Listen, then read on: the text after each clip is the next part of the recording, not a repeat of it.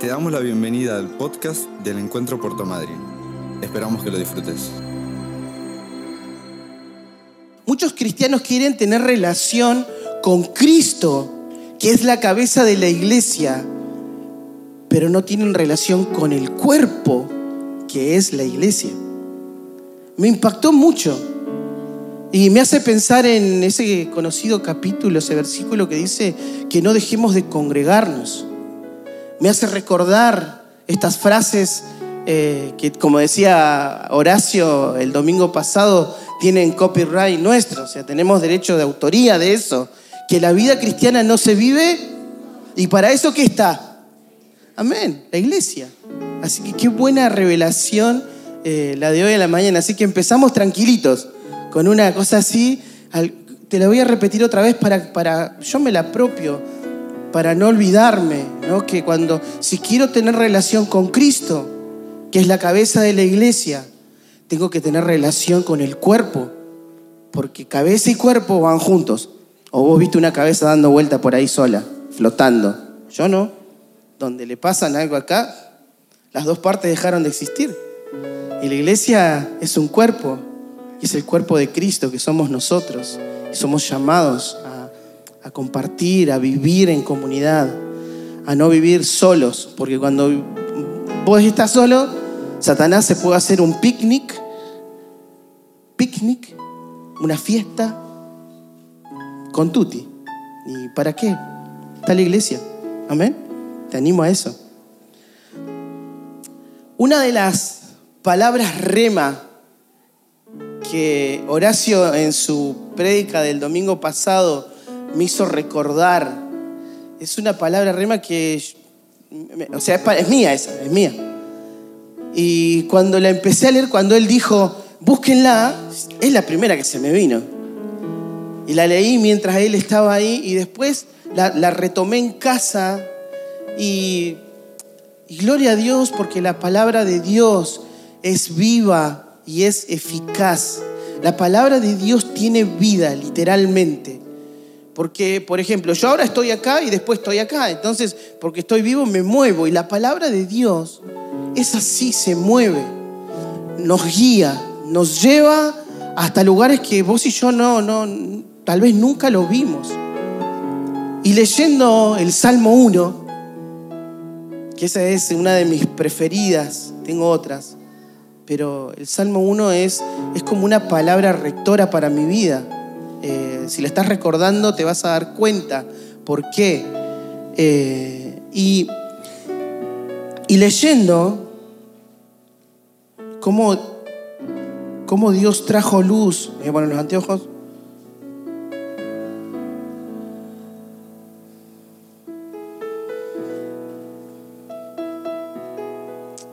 Vamos a cambiar la versión porque esto de tener varias versiones está bueno porque vas, venís, vas, venís y empezás a descubrir cosas nuevas. Y en la NBI, bueno, primero está el título. Ahí está, buenísimo. Les voy a contar una, anécdota a los chicos de medios. Hoy tempranito le mando un mensaje así en tono de chiste, ¿no?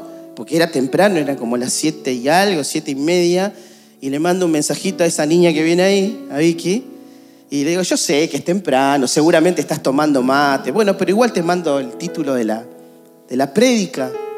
Yo esperando que esta chica esté en el séptimo sueño. A los cinco minutos, buenas, buenas, me sorprendió. Y ahí le pasé el título, Cuando llegue su tiempo. Y no, voy, no vamos a directamente al Salmo 1, porque quería ponerte como introducción Eclesiastés 3.1. ¿Qué, ¿Qué dice? Que todo tiene, muy bien, qué buenos lectores de la palabra, todo tiene su tiempo, todo tiene su momento. Y en la versión PDT dice, todo ocurre de acuerdo a un plan. ¿verdad? Cuando en mi vida y en tu vida las cosas no ocurren, es porque estamos fuera del plan de Dios. Lisa y llanamente. No le, yo por lo menos no le voy a buscar otra explicación. Porque cuando yo estoy esperando algo y ando por lugares cerrados, lo que yo busco no va a pasar porque no está en el plan de Dios. Está en mis planes. Pero todo tiene su tiempo, todo tiene su hora, todo tiene su momento. Y ahora sí, cuando llega su tiempo, te voy a invitar a que ahí tengas Salmo 1, el 1 al 6, que dice así, Dichoso el hombre que no sigue el consejo de malos, ni se detiene en la senda de los pecadores, ni cultiva la amistad de los blasfemos, sino que en la ley del Señor se deleita y de día y de noche medita en ella. Es como el árbol plantado a la orilla de un río que, cuando llega su tiempo, da fruto y sus hojas jamás se marchitan. Y el final, mira este remate, todo cuanto hace prospera. Amén. Wow, gracias por ese amén de fe que me acompañaron. ¿eh? Versículo 3, cuando llega su tiempo. Y yo me preguntaba, a ver, ¿cómo hago, cómo hago para ver todo esto? ¿Cuándo, ¿Cómo hago para ver esa frase, el, cuando llegue su tiempo, cuando llegue el tiempo correcto? Y vos sabés que eh, recordando en la, en la palabra, hubo, hubo, mucha gente, ¿sí? muchos siervos de Dios, ahora te vas a dar cuenta por qué, eh, que pasaron, y yo te, doy la frase como la recibí, pasaron el hablande de los años. Uno de ellos fue Abraham. Tremenda promesa que, que recibió Abraham, que iba a ser padre de multitudes, de millones. El Señor le dijo, si podés contar la arena del mar, podés contar las estrellas de los cielos, vas a poder contar tu descendencia. Y resulta que todavía no, había sido padre. Y tuvo que esperar mucho tiempo para que llegara, bueno, en realidad dos. Después te voy a hablar de, de la segunda. Pero hasta que llegó uno, cuando ya llevar al pibe al, jardín con noventa y pico de años, iban a decir, che, es el abuelo, trajo al, o el bisabuelo trajo al nene al jardincito. Y después cuando el nene empezó a querer hacer deporte, llevaba al muchachito ahí y ya él no era un muchacho, un padre de 30 y, ponele, ¿no? Que llevaba a sus, a sus hijos a, esas actividades. Otro fue Moisés que estuvo ahí en, en, Ablande unos casi 80 años. Y sabes, a ver, pensaba esto, Abraham vio la promesa de su hijo, vio la promesa, la, pudo tocar, la pudo ver, pudo convivir. Moisés no. ¿Tenés Deuteronomio 3252. Te invito, vos seguramente ya lo sabés, pero quería confirmártelo con la palabra. Y dice, verás, hablando Dios a Moisés, verás por tanto delante de ti la tierra, mas no entrarás a la tierra que te doy, que le que doy a los hijos de Israel. Mucho tiempo de espera, mucho tiempo de trabajo y de repente Moisés tuvo que mirar a lo lejos, desde el monte Nebo, la tierra que Dios le había prometido tantos años antes. Pero se dice de Moisés, si vos seguís leyendo Deuteronomio, cuando sube al monte y ve la tierra y muere, se dice que no hubo otro líder como Moisés, sabio, que vio a Dios cara a cara, que Moisés cuando se metía en la, en la tienda, en el tabernáculo, bajaba la gloria de Dios, así como nubes y truenos, y todos se ponían de lejitos, no vaya a ser que me toque a mí eso. Pero Moisés entraba ahí, y Moisés no pudo entrar a la promesa. Después busca por qué. Te dejo esa tarea, yo sé que muchos lo saben, pero busca por qué no entra. Otra que esperó tanto fue alguien de que nos predicó Estelita el, el- el jueves, nos predicó de Ana, anhelaba un hijo, anhelaba un hijo e iba todos los años a Silo a clamar, a pedir, hasta que pasado un determinado tiempo, llegó su tiempo. Yo le preguntaba a Laura el otro día, porque ella había tocado un poco el tema también de Ana, que cuando ella habla con, con el sacerdote, con Elí, dice la palabra de Dios que su semblante cambió. Y ella supo que se venía el milagro, que, se, que ese era su tiempo. Otro que esperó más o menos unos 15 años, el rey David. El rey David era rey desde el momento de que Samuel fue con el cuerno, con el aceite de la unción, lo hizo traer del campo, bien, Dios le dijo, es ese, le echa el, aceite en la cabeza, lo unge, y, David ya era rey. Legalmente y ante los ojos de Dios ya era rey. Él tranquilamente con la fama que adquirió después que venció a Goliat, tranquilamente podría haber hecho lo que nosotros conocemos tristemente en- como que ha pasado en nuestro país como un golpe de Estado. Podría haberlo sacado tranquilamente a Saúl porque él tenía el apoyo y la, admiración del pueblo. Ustedes acuérdense que cuando David venía de, la- de la- de las batallas, las chicas cantaban, eh, mil hombres mató Saúl, pero diez mil David. Entonces tenía el apoyo del pueblo, tenía el apoyo de la capitanía, del- de, los militares de, de carrera. Pero ¿sabes qué? David tuvo que esperar 15 años o 20 años más o menos hasta que un día en Hebrón él es consagrado rey de Israel legalmente y toma el poder. Gente que tuvo que ser ablandada y hubo y lo que nosotros hoy conocemos como proceso. ¿En qué parte de la blanda estás de Dios? ¿Te estás- ¿Nos estamos dejando ablandar por el Señor? Me viene a la mente ahora cuando eh, la, la- profesión que tienen los que trabajan en cuero está la bartería, está la bartería. No es que hacen un cinto o no es que hacen algo en cuero así nomás. No, hay que ablandarlo porque el cuero es duro. Hasta que, hasta que llegue el producto final hay trabajo, hay proceso. ¿Cuál es el proceso? ¿Cuál es el ablande que Dios está trabajando en tu vida y en mi vida? Cuando, hasta que llegue tu tiempo. ¿Y sabes qué? Quería compartirte tres claves que lo vamos a tener ahí en, el, en el mismo, los mismos versículos que, que leímos en el Salmo 1.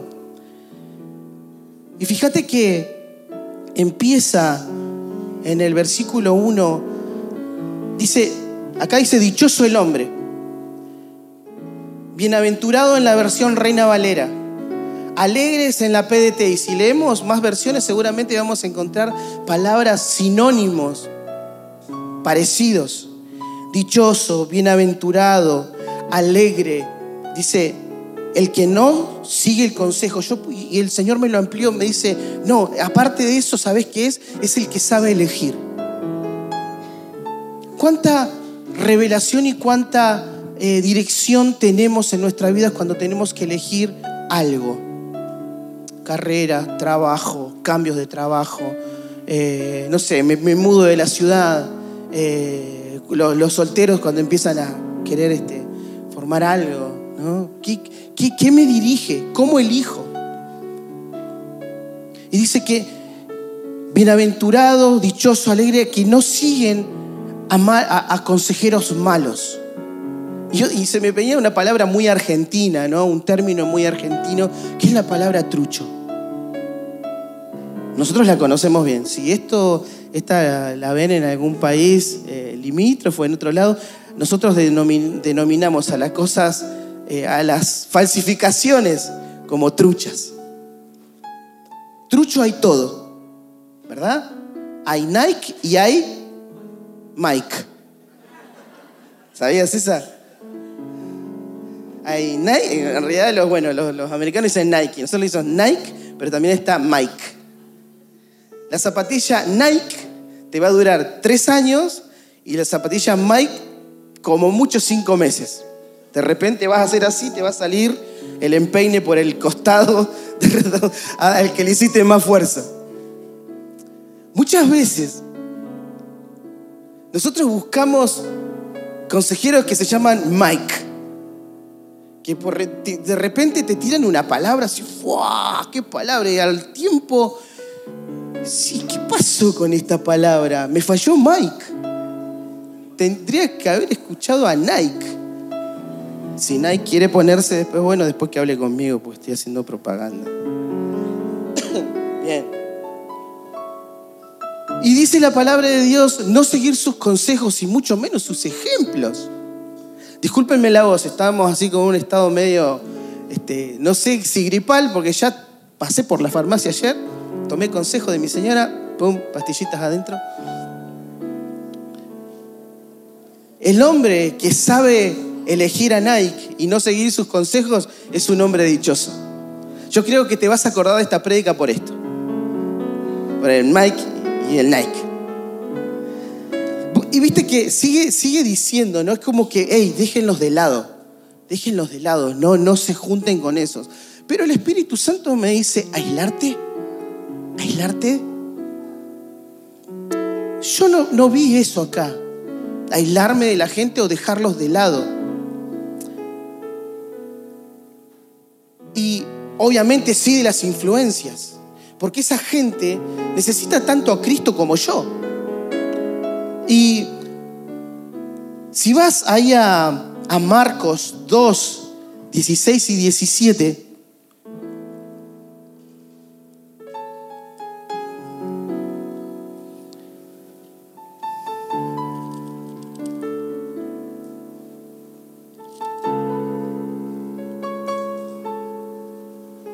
Te lo leo.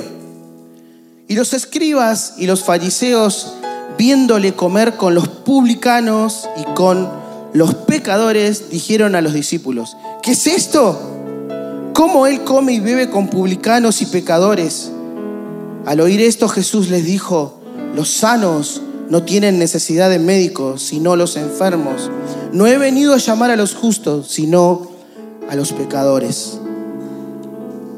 A Jesús lo confundieron y lo, catalogaron ahí. ¿Cómo te vas a juntar con esta gente? La del Salmo 1. Pero Jesús, vos sabés que Él no fue a, mimetizarse con el, con, el, con el lugar, con las actitudes, con las acciones. Él fue a plantar su palabra y su ejemplo y su amor. Y con esa respuesta con esa respuesta que, leímos recién, Jesús cerró la boca de los acusadores, pero abrió gracias para esas personas. Yo estoy re seguro que todos esos que estaban en esa cena son hijos de Dios. Y los publicanos y los fariseos que hablaron, si no se arrepintieron a tiempo, no sé si los, los vamos a ver. Así que no se trata de aislarse Sí se trata de no participar de todo eso. Se trata de que cuando tiran un chiste, te miren y digan, ay, no, no, no. No sé si a vos te pasó. Que cuando vienen los compañeros de trabajo con algo medio no santo en el celular y que se lo vienen mostrando, vienen así mirando a ver si estás vos y se lo muestran al compañero. De eso se trata de que la gente que te rodea, de que la gente que convive con vos, compañeros de escuela, de trabajo, sepan que estás con ellos, pero que no te sentás en los mismos lugares a burlarte de otros y a contagiarse de lo que ellos tienen adentro, sino todo lo contrario. Yo soy el que tengo, tengo que influenciar a esa gente con mi testimonio. Y esta segunda, este segundo punto, esta clave es clave. Clave. ¿Sabes por qué?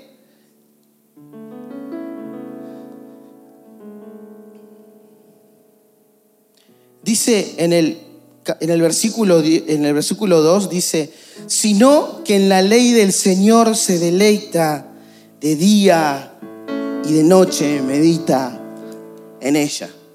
Ya con esto me podría bajar de acá y vos podrías salir tranquilo con lo que dice la palabra. En la ley del Señor se deleita. A ver, ¿dónde está mi deleite? ¿Dónde está tu deleite? ¿Qué te atrae del Señor? ¿Qué te atrae de la iglesia? ¿Te deleitas? ¿No? ¿Me deleito en la congregación de los santos? Me deleito cuando me junto con, mis amigos de la, de, la, iglesia y disfruto tiempos o lo hago por hacerlo. Me deleito cuando alguien está predicando la palabra de Dios y digo, wow, gracias Señor por mi hermano que abre panoramas espirituales a través de la palabra de Dios. Te deleitas cuando ves a hermanos que vos decís, wow, ¿cuánto hace que están acá y ya están sirviendo? O te sale otra cosa. O decís, yo hace cuánto que estoy acá y todavía no, nada. ¿Será que tu tiempo de hablante todavía estás ahí porque estamos medio duros? ¿Cuál es mi deleite? Deleite con qué lo asociamos. Sí, yo lo asocio con un asadazo, ¿no? Los varones se ríen, Juancito se ríe porque es medio experto. Te deleitas con un, una buena, un buen plato de pasta, así, esos tallarines caseros, con algo. Estamos cerca de qué hora? Perdón. Empiezan a decir así. ¿eh? Te deleitas con una rica bondiola que hizo Georgina el otro día en su casa y estaba buenísima. Ah, yo sí, con todas esas comidas sí. Algunas otras no tanto. Laura sabe que yo no soy muy fan del, del, team verde, pero bueno, una ensaladita de lechuga y tomate, sí. Bueno, es así. con un churrasco. Mi deleite. Uno busca esas cosas, uno se deleite es uno piensa por ahí en, sabores y aromas. Una vez me deleité mucho en la casa del Tano Ardizone, tremendo cocinero. Nos deleitamos mucho esa noche comiendo, mucho. Éramos todos varones, así que imagínense que no quedó ni las migas. Eso es deleite. Ahora, ¿te deleitas en esto? ¿En este libro? Te deleitas o te sorprendes o decís, no, sí, ya está, ya lo leí. O te deleitas cuando tu discipulador te tira algo. Sí, está bueno. O cuando tu discipulador o tu pastor de área o tu líder de área te tira una data así del cielo. Pues,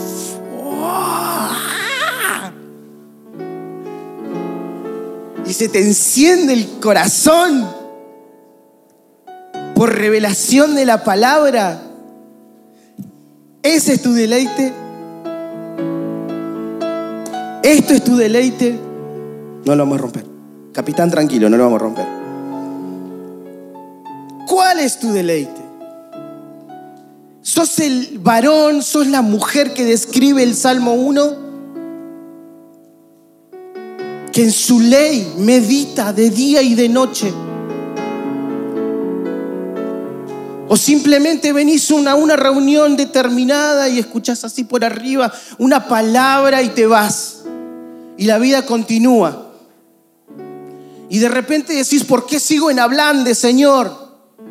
Y el Señor te va a decir, porque esto, porque lo que tengo acá no es tu deleite y mientras esto no sea nuestro deleite, vas a seguir en hablando.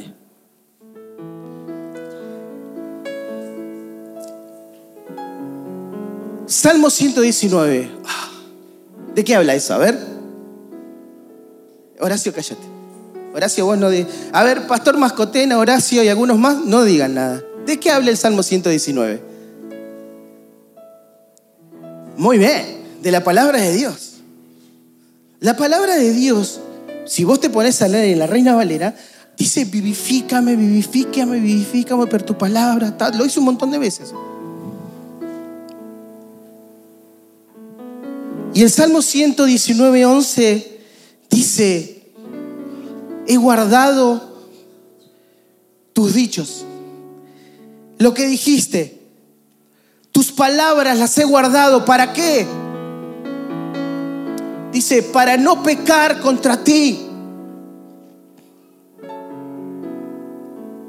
Y cuando yo tengo esa convicción de leer la palabra de Dios, de memorizar la palabra de Dios, porque me lleva por buen camino y no decepciono al maestro, no decepciono a Dios. ¿Sabes qué pasa? Tampoco decepcionas a las personas que tenés a tu alrededor porque hace bien las cosas, porque esto es nuestra guía. No hay manera de equivocarse. Si en la ley de Jehová meditamos de día y de noche, si la ley de Jehová es nuestro deleite,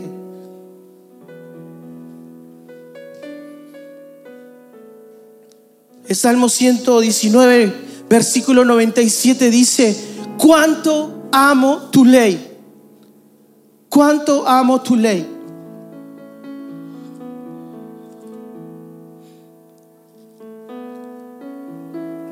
Todo el día es ella mi meditación.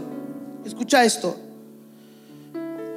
Me has hecho más sabios que mis enemigos con tus mandamientos porque siempre está conmigo. Más que todos mis enseñadores he entendido porque tu testimonio son mi meditación. Oh, cuánto amo tu ley. Si amáramos la ley de Dios, como el salmista lo escribe, ¿cuántas cosas en nuestra vida serían diferentes? ¿Cuántos tiempos de espera no serían tan largos si amáramos la ley de Dios, si nos deleitáramos en su palabra?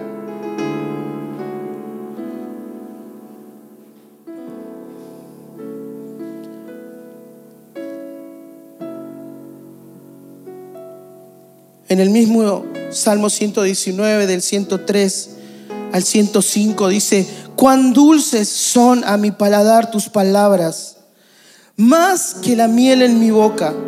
De tus mandamientos he adquirido inteligencia, por tanto he aborrecido todo camino de mentira. Y esta que la conocemos todos, lámpara es a mis pies tu palabra y lumbrera a mi camino. Aleluya. Yo te invito a que te apropies de estas palabras en esta mañana. Que si las, leíste una y otra vez y otra vez, que esta mañana sea una, una, una más para decir, sí Señor, yo empiezo a enamorarme de tu palabra. Empiezo a salir de los lugares de comodidad donde estoy. Espero que la palabra te sacuda en esta mañana. Necesitamos ser sacudidos por la palabra de Dios. Nuestro espíritu necesita ser conmovido por la palabra de Dios. Nuestros sentimientos necesitan ser ubicados en el justo lugar. Porque sabes que muchas veces nuestro deleite son nuestros sentimientos. Y el cristiano, este que, que describe el Salmo 1, no es un cristiano de sentimientos, es un cristiano espiritual. Que no vive fijándose en los defectos del que está al lado, sino todo lo contrario, si ve algo, es ayuda para ese. La palabra de Dios me tiene que ubicar en el justo lugar, en el centro de su voluntad, en el centro de su camino. Porque si no vas a seguir largas temporadas de hablande, te lo vuelvo a repetir. Si no quieres largas temporadas de hablande, ablandate, rendite. Es buen negocio. Es buen negocio. Vos sabés que el profeta Jeremías, ese sí que no la pasó bien.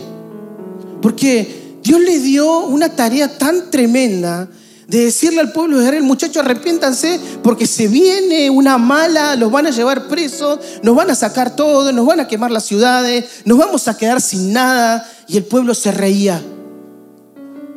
Y el pueblo no tomaba en serio la palabra de Dios, sino que había otros profetas que profetizaban al rey cosas agradables, cosas dulces. No, eso no va a pasar, eso no va a pasar. Este está loco. Y quiero decirte algo. Fue tanto que en un momento que a Jeremías lo tiraron en un pozo para que se callara la boca. ¿Sabes qué pozo era ese? No era un pozo cualquiera. Era una cloaca, hasta por acá. ¿Te imaginas? En lo segundo y lo primero todo junto. Ahí lo tiraron. Porque Jeremías estaba comprometido con la palabra de Dios. ¿Tenía ciertas quejas? Claro que sí, era una persona que si, obviamente, si yo voy y pellizco a alguien, le va a doler.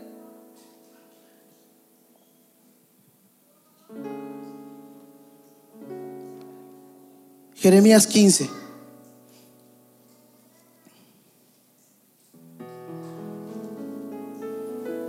Y el subtítulo en la Reina Valera dice, Jehová reanima a Jeremías.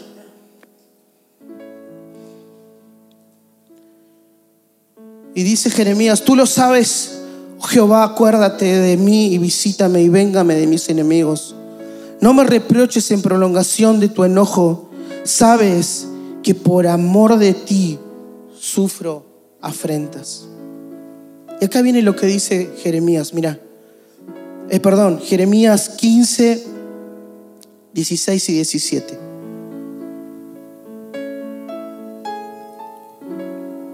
Fueron halladas tus palabras y yo las comí y tu palabra me fue por gozo y por alegría de mi corazón porque tu nombre se invocó sobre mí, oh Jehová de los ejércitos.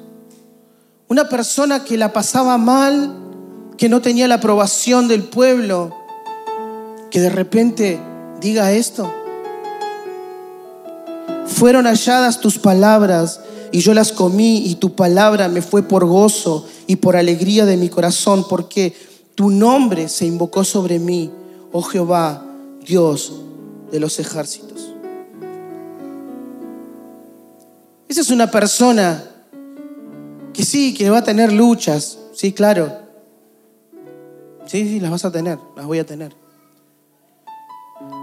Pero llega el momento en que tiene mucho más peso y más sabor y más deleite la palabra de Dios, no las circunstancias.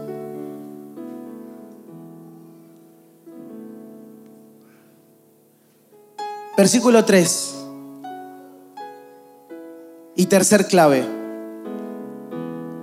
Dice, es como el árbol plantado a la orilla de un río que cuando llega su tiempo da fruto y sus hojas jamás se marchitan y todo cuanto hace prospera. Amén. Y yo pensé en esto, ¿no? En, la, me vino el Espíritu Santo me trajo la palabra estabilidad. ¿Cuántos quieren estabilidad en la vida? ¿Quién no tiene estabilidad? ¿Sabes qué? Nuestro país no tiene estabilidad, hablando de lo económico. Les contaba ayer, en donde yo trabajo, por unas cuestiones de ecología y de, economía, se usan las hojas de, que ya se usaron, se dan vuelta y como las, usamos para, para, cosas internas. Y el otro día imprimí algo y la doy vuelta y era una factura, una boleta de, de venta del año 2008. Y yo decía, no puede ser, no puede ser. Los varones acá que saben algo de herramientas, era una moladora, Bosch, otra marca más, ¿Eh? ¿También? Bueno, ok. Hay damas que también saben. Era una moladora Bosch de cuatro y medio, o sea, una chica tipo hogareña. ¿Sabes cuánto salía en el 2008 una amoladora Bosch GWS 115 25?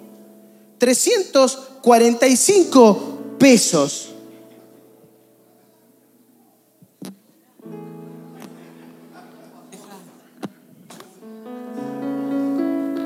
Yo la miré dos veces, digo, no. Bueno, hoy una de esas, estamos hablando de, para empezar, 15 mil. Eso no es estabilidad. A nosotros nos encantaría como argentinos vivir en un país estable. Acá hay comerciantes que les encantaría que sus listas de precios, ¿no? Tengan, bueno, a ver, una variación de 0, no sé, 1 en, el año, pero acá es por minuto. Y la palabra de Dios habla de estabilidad. Esta persona, este cristiano que, está, que le estamos leyendo, es una persona estable. Que no le pasa esto lo de la moladora del 2008 a hoy.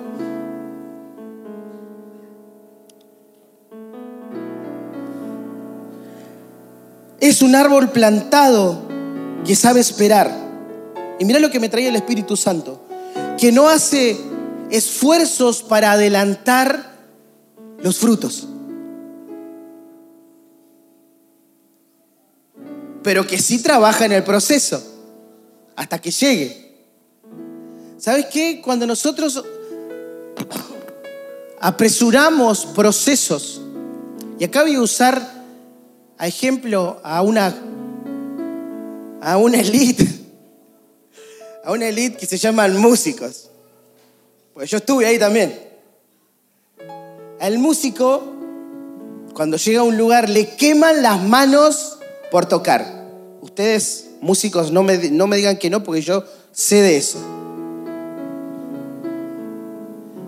Y es como que te empezás, viste, a mostrar, como que vas a un casting que no estás ahí, pero de repente te dejaron, no sé, X instrumento en la plataforma y vas y tú, tú, tú, y metes pentatónicas y escalas y acordes retorcidos así con los dedos.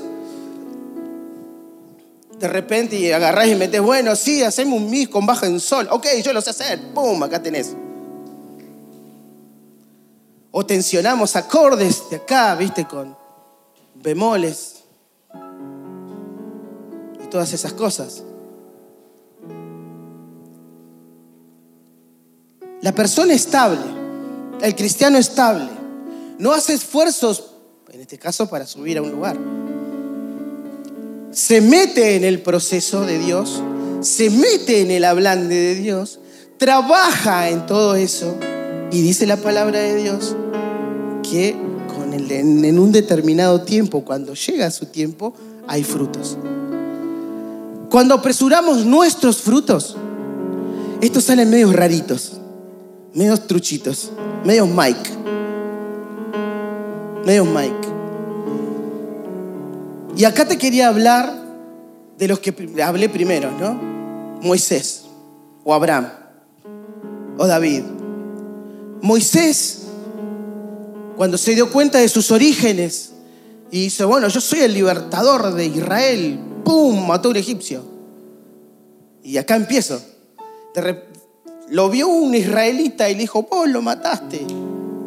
Se tuvo que ir. Abraham. El Señor le dijo, un hijo. Pero ¿qué hizo don Abraham? Pillo, pícaro. No le dijo a la señora, no, no ¿cómo? Voy a tener un hijo con, tu, con, la, con la sierva, ¿no? El Señor me prometió un hijo con vos. Bueno, está bien. Más fácil que la tabla del uno fue Abraham ahí.